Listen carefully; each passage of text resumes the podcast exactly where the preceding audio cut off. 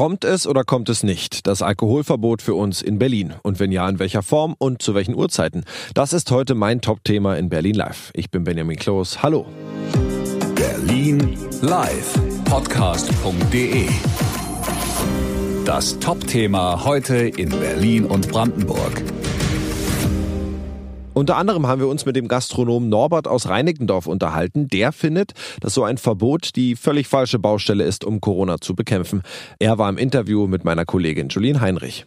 Alkoholverbot oder Ausschankverbot. Was hältst du denn davon? Ja, aber man muss ja mal sehen, da sieht man mal, wie lebensfremd eigentlich dieser Berliner Senat ist.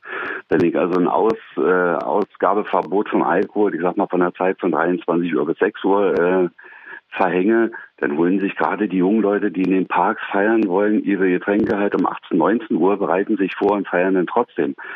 Für die Gastronomie hingegen ist es natürlich sehr, sehr schwierig, wenn ein Ausschankverbot kommt, weil es ist ja auch eigentlich der Ort, wo man sehr gut erkennen kann, wie viel Alkohol hat denn ein Gast getrunken. Man hat eigentlich Eingriffe, den Gast auch äh, dahingehend äh, zu helfen, dass er vielleicht nicht so viel Alkohol trinkt. Da ist es, da trifft es wieder mal die Falschen. Was würde denn ein Ausschankverbot ganz konkret für dich bedeuten? Ein Ausschankverbot, ich sag mal jetzt so wie angekündigt, von 22, 23 Uhr bis morgens um 6 würde natürlich schon die Gastronomie wieder treffen. Gerade in Restaurants abends ab 22, 23 Uhr trifft man ja nicht auf die Alkoholiker, sondern da triffst du auch auf Menschen, die einfach nur ein Glas Wein trinken, Bierchen trinken, ganz genüssliche Feierabendbier trinken, trinken wollen. Und damit verhinderst du keine großen Partys in irgendwelchen Parks. Hm.